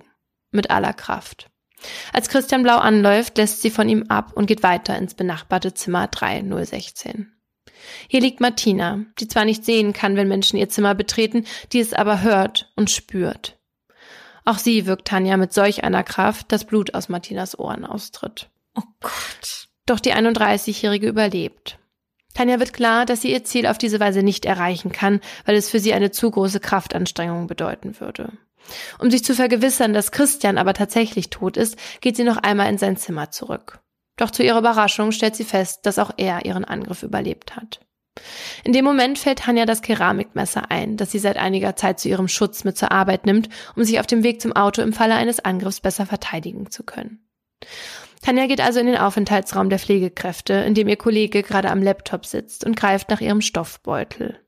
Ich hol nur kurz Zigaretten, sagt Tanja und verschwindet mit dem Beutel in der Hand.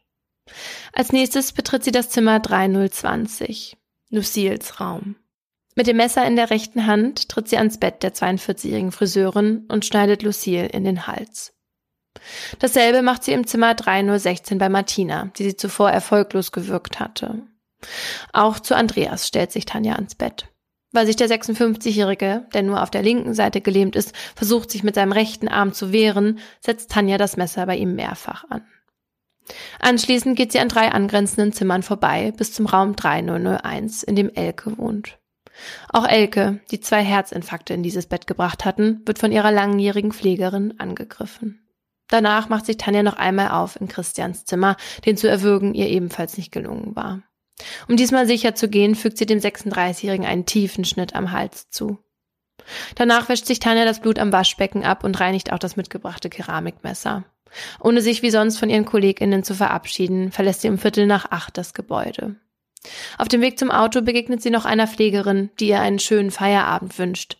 Tanja entgegnet, dir später auch.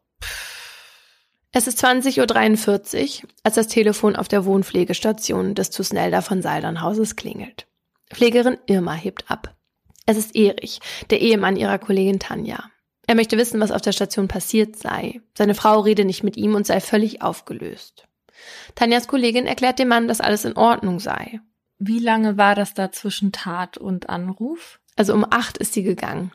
Nee, um Viertel nach acht ist sie gegangen und das ist um Viertel vor neun.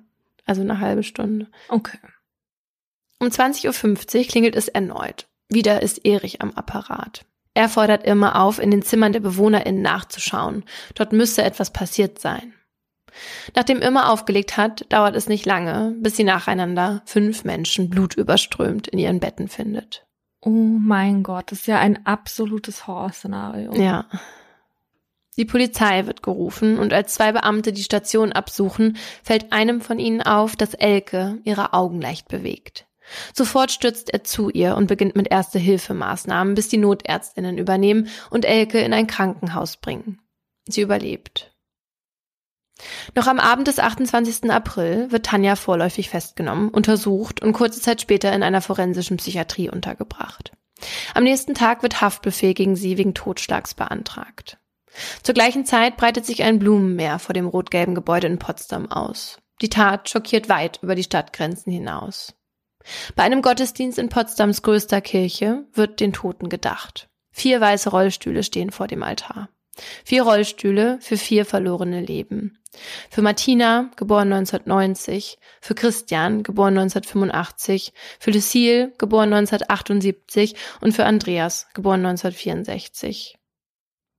Im vollen Gotteshaus sitzen nicht nur Angehörige der Opfer, Mitarbeitende und BewohnerInnen des Oberlin-Hauses, sondern auch Menschen aus der Politik. Unter anderem spricht der brandenburgische Ministerpräsident zur Trauergemeinde. Die Tat sei auch deshalb so erschütternd, weil sie die Zitat Schwächsten getroffen habe.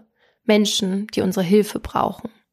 Beendet wird der Gottesdienst mit einer Schweigeminute, zu der um 19 Uhr die Glocken aller Potsdamer Kirchen läuten. Die Frage, die sich nicht nur die Menschen in der Kirche stellen, ist die nach dem Warum.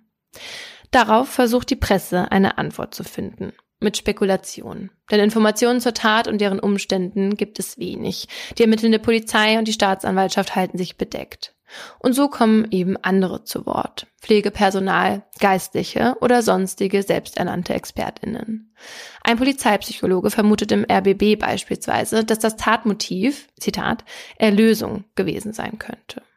Von dem Leid, das, Zitat, vielleicht sogar unheilbar war. Andere sprechen von Überforderung und Überlastung in der Pflege. Von Personalmangel und schlechter Bezahlung ist die Rede. Menschen mit Behinderung kommen nicht zu Wort. Auch über die Opfer wird nichts veröffentlicht, außer dass es sich bei ihnen um Menschen mit Behinderung handelt und die meisten von ihnen gelähmt waren. Nicht mal ihre Namen kann man in dieser Zeit in der Presse lesen. Sie bleiben auch nach ihrem Tod von der Gesellschaft ausgeschlossen. Sechs Monate nach der Tat beginnt der Prozess vor der ersten großen Strafkammer des Potsdamer Landgerichts. Im Saal 8 stehen hohe Glaswände zwischen den einzelnen Plätzen und hinter einer dieser Absperrungen sitzt Tanja.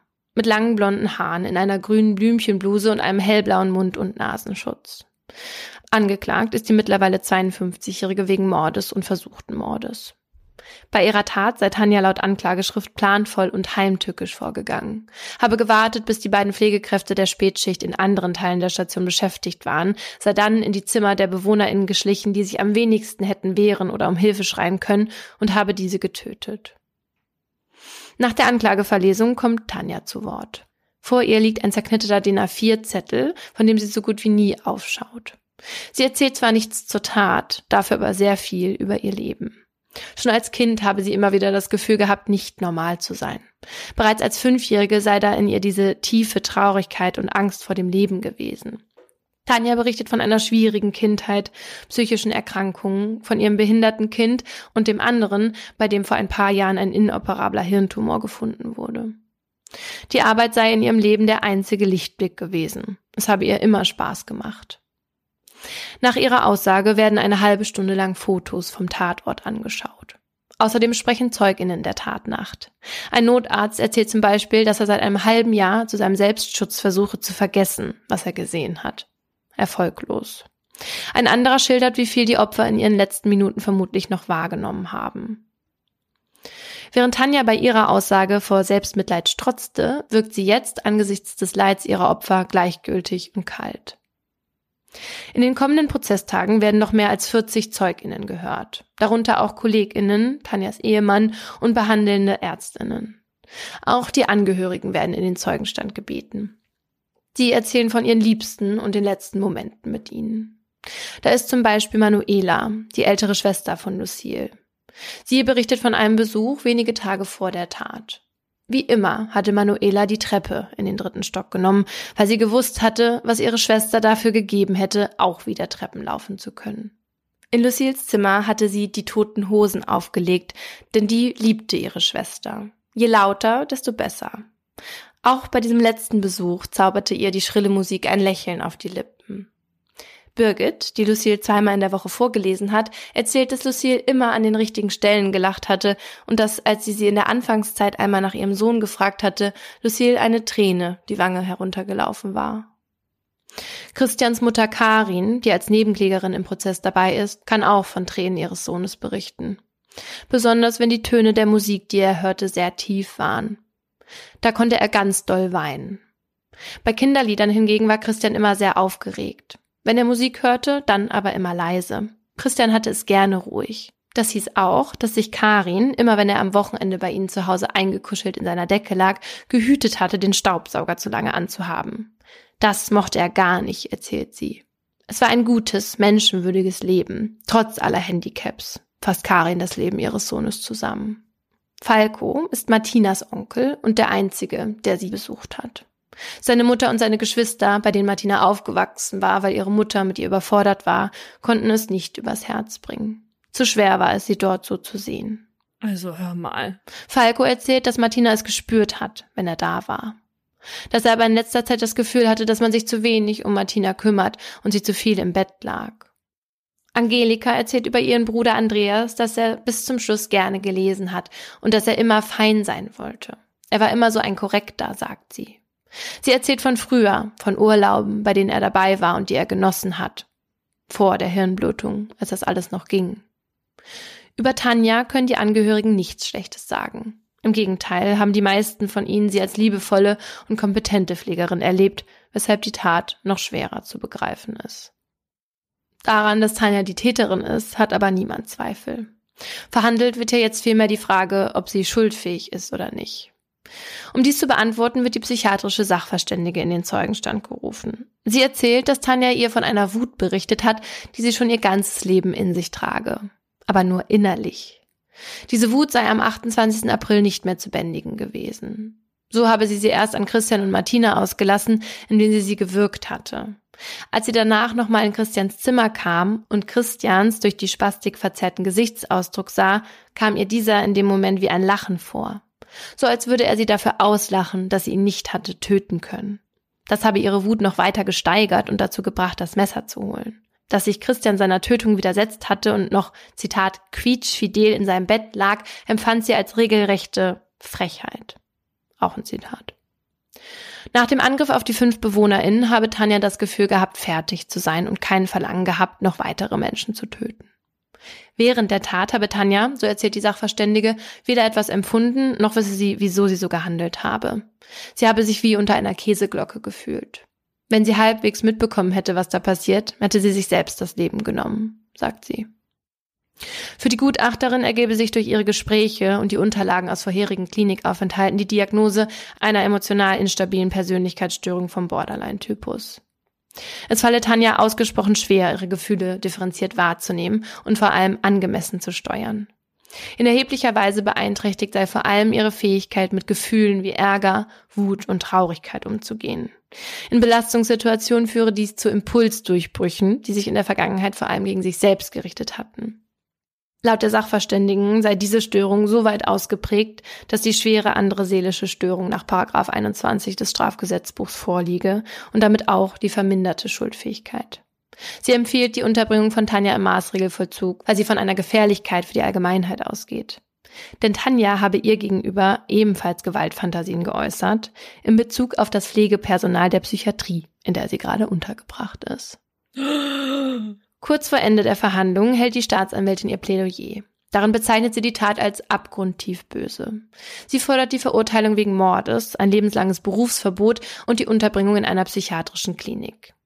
Wegen der Persönlichkeitsstörung und der damit erheblich verminderten Schuldfähigkeit sei aber von einer lebenslangen Freiheitsstrafe abzusehen. 15 Jahre ist daher ihr Vorschlag. Tanjas Verteidiger fordert das Gericht hingegen auf, die völlige Schuldunfähigkeit seiner Mandantin anzuerkennen. Ihm zufolge habe sich Tanja während der Tat in einem Tunnel befunden und überhaupt nicht steuern können. Bevor das Urteil gesprochen wird, meldet sich auch Tanja noch einmal zu Wort. Dabei trägt sie einen schwarzen Windbreaker, dessen Kapuze sie tief ins Gesicht gezogen hat.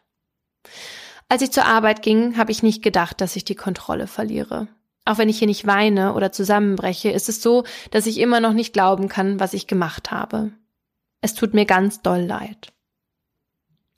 Zwei Tage vor Heiligabend verkündet der Vorsitzende das Urteil. Tanja wird wegen heimtückischen Mordes in vier Fällen in Tateinheit mit schwerer Misshandlung von Schutzbefohlenen sowie wegen versuchten Mordes zu 15 Jahren verurteilt. Außerdem wird ihre Unterbringung in einem psychiatrischen Krankenhaus angeordnet. Das Gericht ist davon überzeugt, dass Tanja ihre Impulse nicht mehr in ausreichendem Maß kontrollieren konnte. Völlig aufgehoben sei das Kontrollvermögen aber nicht gewesen. Dafür spreche, dass sich Tanja noch sehr genau an ihre Tat erinnern konnte und auch in der Lage war, während der Tat bewusste Entscheidungen zu treffen. So holte sie, nachdem es ihr nicht gelungen war, zwei BewohnerInnen bis zum Tod zu erwürgen, ein zum Töten geeignetes Werkzeug und suchte ihre Opfer gezielt danach aus, bei wem sie mit keiner oder lediglich geringer Gegenwehr zu rechnen hatte und wo wegen der fehlenden Möglichkeit, laut um Hilfe zu rufen, kein großes Risiko, entdeckt zu werden bestanden hatte. In seiner Urteilsbegründung erklärt der Vorsitzende, dass Tanja wegen ihres psychischen Zustandes dringend ärztliche Hilfe gebraucht hätte. Wäre sie an dem Tag, wie es richtig gewesen wäre, zum Arzt gegangen, könnten die Opfer noch leben und wären nicht auf so grausame Weise ums Leben gekommen, so der Richter. Elke lebt noch heute in dem rot-gelben Gebäude an der Hauptstraße in Potsdam-Babelsberg. In der ersten Zeit nach dem Angriff war die 31-Jährige sehr schreckhaft. Weil sie über Gespräche nicht zu erreichen ist, hat sie eine sehr intensive klanggestützte Therapie gemacht. Außerdem hat sie einen Therapiehund bekommen, der sich an sie kuschelt, wenn sie traurig ist. In zwei Wochen, am 28. April 2022, jährt sich die unglaubliche Tat, die Elke als einzige überlebt hat. Anlässlich des Jahrestages ist ein Gottesdienst in der Oberlinkirche geplant, an dem in besonderer Weise den vier Opfern gedacht werden soll. Auch ein Ort des Gedenkens soll auf dem Gelände des Oberlinhauses geschaffen werden, zusammen mit den Angehörigen. Denn die Namen Lucille, Martina, Christian und Andreas sollen niemals vergessen werden. Also ich kann das gar nicht glauben, dass die Tanja das vorher einer Psychologin erzählt hat, dass sie diese Mordfantasien hat mhm. und da nicht eingegriffen wurde. Ja, das wurde diese Frau natürlich auch befragt. Die wurde auch vor Gericht geladen und hat dann da gesagt, dass das immer wieder vorkommt, dass Leute Gewaltfantasien ihr gegenüber äußern, dass die wenigsten diese aber auch dann tatsächlich in die Realität umsetzen. Die wenigsten, was heißt das? Ja. Was heißt das denn? Wie viele sind denn das? Ja. Die wenigsten. Also ganz ehrlich, also Schweigepflicht in allen Ehren, ne? Aber wenn man so so realistische Gewaltfantasien sogar verbalisiert jemand anderem gegenüber, jemandem Fremden gegenüber und es sich bei den Menschen, auf die sich das sozusagen fokussiert, um Menschen handelt, die sich nicht wehren können, finde ich das tatsächlich auch sehr problematisch, dass die da nicht ähm, bei dem Arbeitgeber Bescheid gesagt hat oder irgendwie eingegriffen hat. Ja, und vor allem, weil sie in so einem Fall das ja machen könnte. Ja. Und dann läuft die Tanja da wie so ein Zombie durch diese Einrichtung und metzelt da alle ab oder was? Also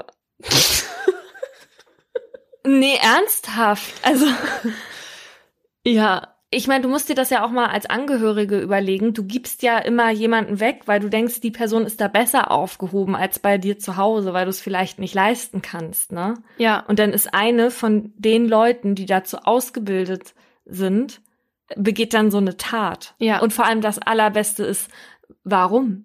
Weil sie den KollegInnen nicht noch mehr Last aufbürden wollte. Das ist mir ja eh immer das Liebste, so möchte gern altruistische, die dann mit 43 Fieber noch zur Arbeit gehen und sagen, oh, habe ich mich jetzt aber auch wieder zur Arbeit geschleppt und so. Ja, ja herzlichen Glückwunsch, Applaus dafür. Das wäre für alle besser gewesen, wenn du zu Hause geblieben wärst. Ja, also genau. Das ist ja auch das, was der Richter gesagt hat. Das wäre das einzig sie kennt sich ja, ja. Und die hat sich ja auch schon öfters selber, es war ja nicht so, dass andere Leute die eingewiesen hat, haben, die hat sich selber fünfmal in diese Klinik eingewiesen, ja. Ja. Also, dass sie sich da nicht hat stoppen können, das, ja, das muss man eben ihr komplett zur Last legen, ja. E-, egal wie viel Überforderung auf dieser Station geherrscht hat. Ja. Also ich bin auch überrascht, wirklich überrascht, wie du diesen Fall jetzt erzählt hast und wie ich den damals wahrgenommen habe. Mhm.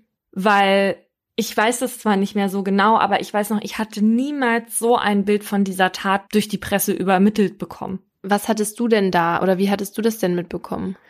Das weiß ich nicht mehr. Ich weiß nur, dass natürlich auch das, was du jetzt alles erzählt hattest, davon Überforderung und so gesprochen wurde mhm. und man einfach nicht vor Augen hatte, dass das so ein brutaler Mord war, ja. weil es halt auch nicht so betitelt wurde. Ja. Und du wusstest ja wahrscheinlich auch fast gar nichts über die Opfer, ne? Nee. Ja. Weil das ist mir nämlich auch aufgefallen, also ehrlicherweise muss ich sagen, dass mir das 2021 im April gar nicht aufgefallen ist. Also das ist komplett an mir vorbeigegangen. Und als ich jetzt recherchiert habe, ist mir dann auch aufgefallen, warum das wahrscheinlich so war. Und zwar, weil es so gut wie gar nichts gab in der Presse dazu, dafür, dass mhm. das halt so eine brutale Tat war. Und wenn dann doch berichtet wurde, dann leider oft ableistisch. Weil der Fall damit aber beispielhaft für den Umgang mit behinderten Menschen in der Berichterstattung steht, handelt mein Aha jetzt von Ebleismus in der Presse. Und der fängt schon damit an, dass Menschen mit Schwerstbehinderung dafür, dass sie circa zehn Prozent unserer Gesellschaft ausmachen, so gut wie gar nicht in den Medien vorkommen. Eine Studie der Uni Rostock hat zum Beispiel ergeben, dass nur 0,4 Prozent der ProtagonistInnen, die im Fernsehen zu sehen sind, eine sichtbare Behinderung haben. Auch in Straßenumfragen, das wissen wir ja selbst aus unserer Arbeit als Reporterin, werden Betroffene nicht gefragt, obwohl sie unsere Gesellschaft ja genauso repräsentieren.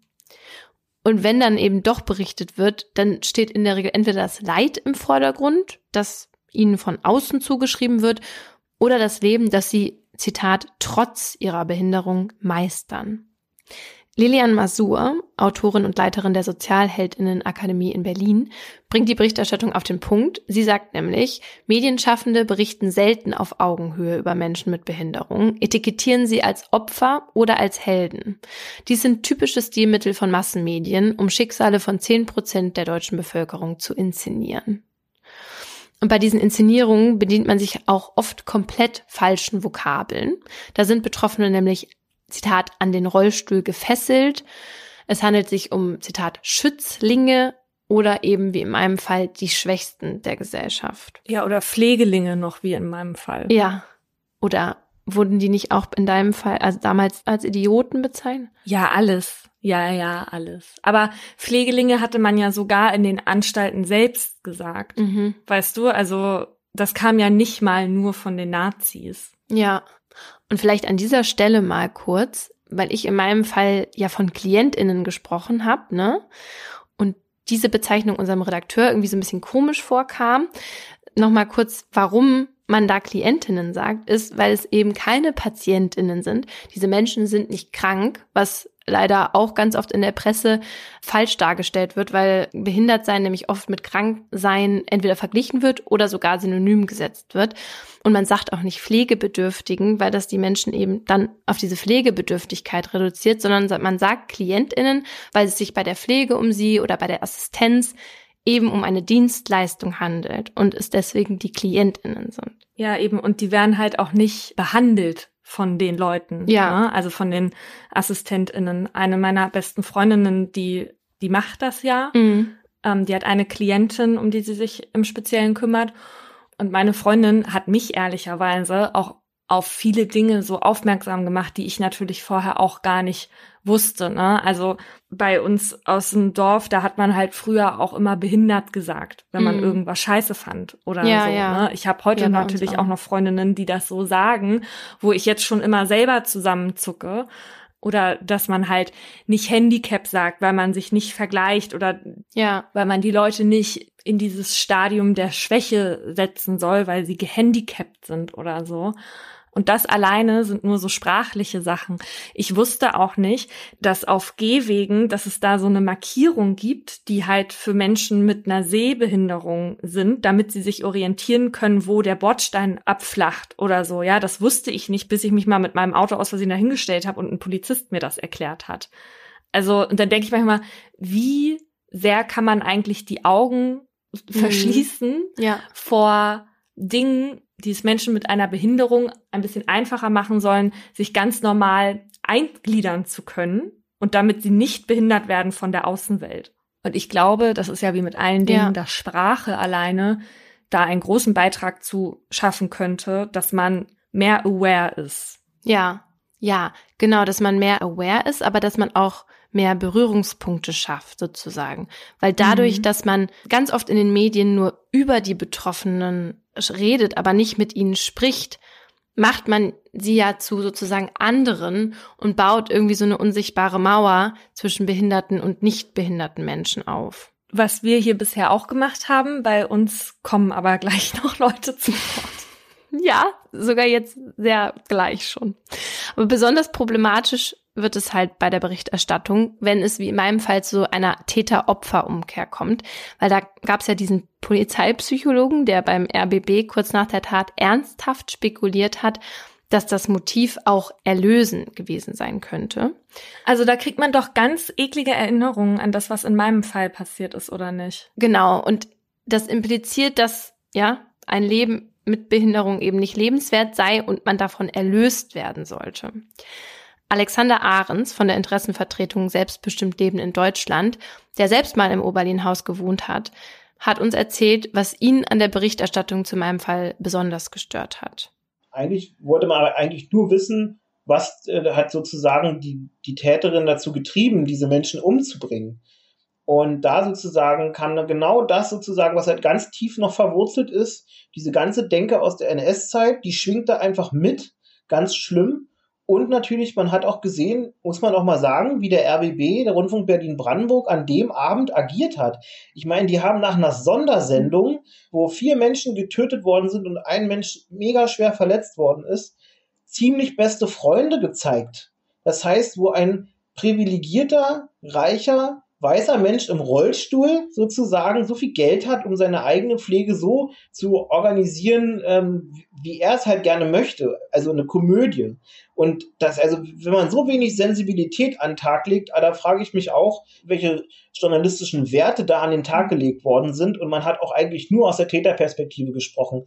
Es ging halt wirklich anfangs nur um die PflegerInnen und ihre Arbeit, also auch ne, an das, was du dich halt erinnert hast.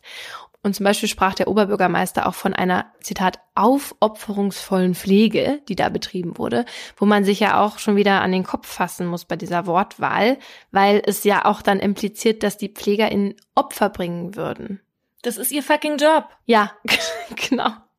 Wie gesagt, es handelt sich um eine Dienstleistung und nicht um eine Mission Impossible, wie es laut dem Aktivisten Raoul Krauthausen leider immer wieder dargestellt wird. Was da in meinem Fall auch ja mitgeschwungen ist, ist Victim Blaming, weil es quasi so dargestellt wurde, dass Tanja überfordert war, weil die Opfer so hilfsbedürftig waren und so viel Aufmerksamkeit brauchten. Sie meinte ja selber, dass wenn sie jetzt diese fünf, ne, die, die eben besonders pflegebedürftig waren, tötet, dass es sie dann entlastet. Ja, und dann kann sie auch noch ihr Haus abbezahlen. Mhm. Toll. Ja. Eigentlich sollte ja klar sein, dass so nicht berichtet werden darf. Und es ist auch festgeschrieben, nach Artikel 8 Absatz 2 der UN-Behindertenrechtskonvention sind alle Medienorgane eigentlich dazu verpflichtet, Menschen mit Behinderung so darzustellen, dass ihre Würde geachtet, Vorurteile bekämpft und Fähigkeiten betont werden. Damit sich mehr Leute daran halten, bietet Lilian Masur in Berlin Workshops zum Thema Disability Mainstreaming und barrierefreie Medienarbeit an. Und um den Ableismus in der Presse aber an der Wurzel zu bekämpfen, sollten Redaktionen auch Menschen mit Behinderung als selbstverständliche InterviewpartnerInnen einbeziehen und ihnen auch generell den Zugang zum Journalismus leichter machen, weil wir viel zu wenig Menschen mit Behinderung überhaupt in den Redaktionen sitzen haben. Weil am Ende sind es ja die Medien, die auch irgendwie zeigen, wie die Welt ist. Und deshalb haben wir auch, wir als Medienschaffende und alle anderen, eine klare Verantwortung, darüber aufzuklären, wie die Lebenswirklichkeit von Menschen mit Behinderung tatsächlich aussieht. Genau, und wir machen das ja auch jetzt hier heute nicht nur, weil das gesellschaftlich wichtig ist, darauf aufmerksam zu machen, wie wir mit Menschen mit Behinderung umgehen, sondern auch, weil sie tatsächlich, sag ich jetzt, mal so eine bevorzugte Opfergruppe sind. Weil Menschen mit Behinderung werden nämlich zwei bis viermal häufiger Opfer von Gewalt und darunter sexueller Missbrauch und halt auch andere Übergriffe jeglicher Art. In Deutschland leben übrigens knapp neun Millionen, die als schwerbehindert gelten. Und die werden wahrscheinlich in ihrem Leben mal Opfer von Gewalt sein, sagt Jürgen Dusel, Beauftragter der Bundesregierung für die Belange von Menschen mit Behinderung, in einem Interview mit SWR 2 Wissen. Und das sei auch durch Studien nachgewiesen. Mindestens doppelt so groß sei das Risiko, als Frau mit Behinderung Gewalt zu erleben, als ohne Behinderung. Aber auch bei Männern sei das ähnlich, dazu gibt es allerdings wenig Studien. Und deswegen hat sich Deutschland ja auch dazu verpflichtet, Maßnahmen in die Wege zu leiten, um diese Menschen gegen jede Form von Ausbeutung, Gewalt und Missbrauch zu schützen. Das ist natürlich auch deswegen besonders wichtig, weil Menschen mit Behinderungen oder Beeinträchtigungen es halt noch mal schwerer haben, sich selbst aus solchen Gewaltsituationen befreien zu können, weil sie vielleicht körperlich oder geistig nicht dazu in der Lage sind. Und die TäterInnen eben auch oft KollegInnen sind oder Familienmitglieder oder eben BetreuerInnen. Ja, so wie eben im Fall von Tanja, der tatsächlich kein Einzelfall war, auch wenn man über Gewalt in Einrichtungen für Menschen mit Behinderung nur selten was hört. Aber auch nach der Tat ist kein Mensch auf die Idee gekommen, dieses Thema mal als strukturelles Problem aufzugreifen oder generell mal über das Leben in solchen Einrichtungen zu berichten. Dabei sind diese Heime Zitat, totale Institutionen, wie Raoul Krauthausen sagt, und als solche besonders anfällig für Gewalt. Das wissen wir von anderen geschlossenen Institutionen wie eben der Kirche oder auch von Internaten.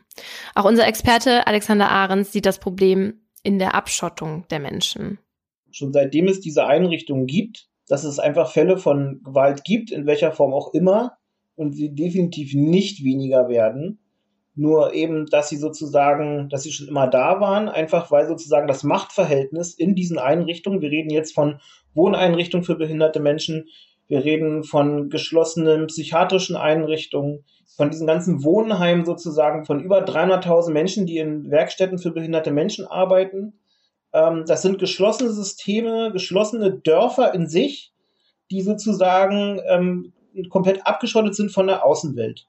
Ähm, so auch wie zum Beispiel die Mordfälle im Oberlinhaus. Das Oberlinhaus ist ein hermetisch abgeriegeltes Konstrukt, wo von außen in der Regel nur Mitarbeitende reingehen.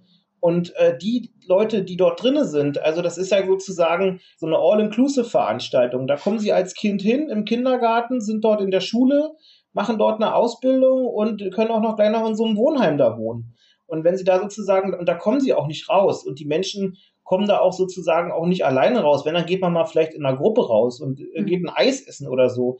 Aber deswegen sozusagen, das ist wie so eine eigene Enklave. Das ist so wie der Vatikan in Rom. Nur eben, dass da wenigstens Touristen hinkommen bei dem Oberlin-Haus ist es auch so, dass darunter ganz viele Einrichtungen fallen. Also quasi vom Kindergarten über Schule bis zum Wohnheim. Das ist dann alles innerhalb von, keine Ahnung, in so einem großen Gebäudekomplex in einem Umkreis von einem Quadratkilometer oder so. Das heißt, manche verbringen da ihr ganzes Leben in diesem Gebäudekomplex. Das Problem ist laut Ahrens, dass wenn dann etwas passiert und irgendwie zum Beispiel Gewalt an der Tagesordnung steht, dass das gar nicht nach draußen dringt. Weil die Betroffenen erstens oft nicht wissen, was Gewalt ist, weil die das vielleicht als Normalität kennenlernen, das zweitens auch oft nicht nach außen kommunizieren können. Und wenn nicht darauf aufmerksam gemacht wird, ändert sich ja auch in der Regel nichts. Ahrens und viele andere Betroffene sind daher dafür, solche Institutionen abzuschaffen, nicht nur wegen der Anfälligkeit für Gewalt, sondern auch, weil solche Einrichtungen chronisch unterbesetzt sind und es zu wenig Freizeitgestaltung gibt. Und weil, wie Ahrens auch sagt, solche Einrichtungen auch von der restlichen Gesellschaft einfach ausgeschlossen werden. Und deswegen gibt es natürlich dann auch keine Inklusion für die Leute, die darin leben. Und dadurch bleibt es den Leuten eben auch verwehrt, so am Leben teilzunehmen, wie andere es tun. Das empfindet auch unser Experte so. Ja, das Problem ist ja, dass wir seit Jahrzehnten ja in Sonderwelten leben. Also die meisten Menschen mit Behinderungen sind immer in irgendwelchen Einrichtungen, sind in so, das fängt an mit einem Sonderkindergarten, dann ist es die Förderschule, äh, nach der Förderschule äh, oft ist es dann das Berufsbildungswerk oder wenn man dann keinen Job findet, dass man dann sogar in einer, in einer Werkstatt für behinderte Menschen landet. Und dadurch sind wir sozusagen in dieser Gesellschaft sehr wenig sichtbar. Und dadurch die meisten Menschen noch nie Kontakt mit einem Menschen mit Behinderung hatten. Wenn das anders wäre, dann würden vielleicht auch Situationen nicht entstehen, wie ich sie einmal erlebt habe. Eine furchtbare Szene, die sich in meinen Kopf eingebrannt hat und ich verachte mich selbst dafür, dass ich in diesem Moment nichts gesagt habe. Also ich mache das schon selber. Äh, also ich stehe damals im Supermarkt an der Kasse und vor mir war noch eine andere Frau und plötzlich macht die Kassiererin so, hä? Oh mein Gott, äh, wie haben Sie das denn gemacht? Ne?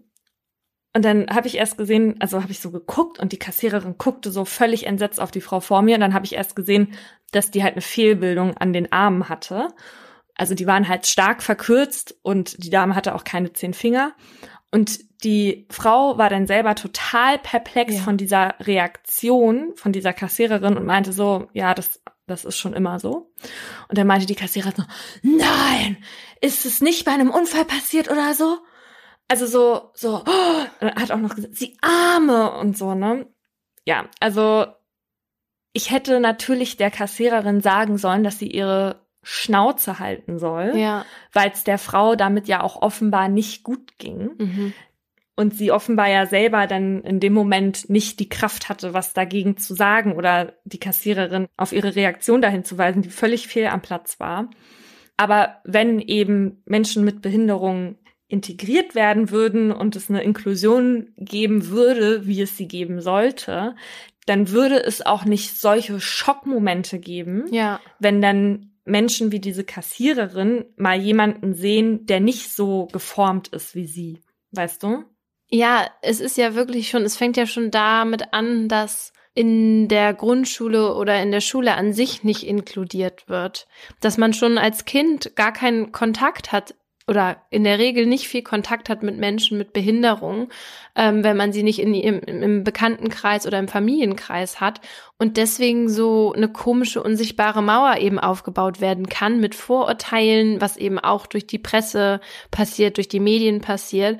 Und am Ende kann sich das nur ändern, wenn man eben nicht diese Institutionen hat, wo man Menschen mit Behinderung einfach sozusagen abgibt, äh, schon als kleine Kinder, die dann bis zum ihrem Lebensende quasi in diesen mm, geschlossenen Institutionen sind und man nicht ein gemeinsames Leben irgendwie hinkriegt, auch wenn das ganz teuer ist und dass man sicher ganz viele Maßnahmen ergreifen muss, aber ohne die Anstrengung da sehe ich dann auch eben keine großen Veränderungen in Zukunft. Ja, voll. Also bei mir ist es so, ich habe halt in der Familie zwei Personen, mit denen ich aufgewachsen bin. Die eine sitzt im Rollstuhl, die andere Person auch und hat dazu noch eine geistige Behinderung. Mhm. Deswegen hatte ich jetzt nie so Berührungsängste. Ich weiß aber, dass ich sie genauso hätte, mhm. also zumindest als Kind, weil das passiert ja tatsächlich öfter, dass Kinder dann perplex sind oder nicht wissen, wie sie sich verhalten sollen oder so.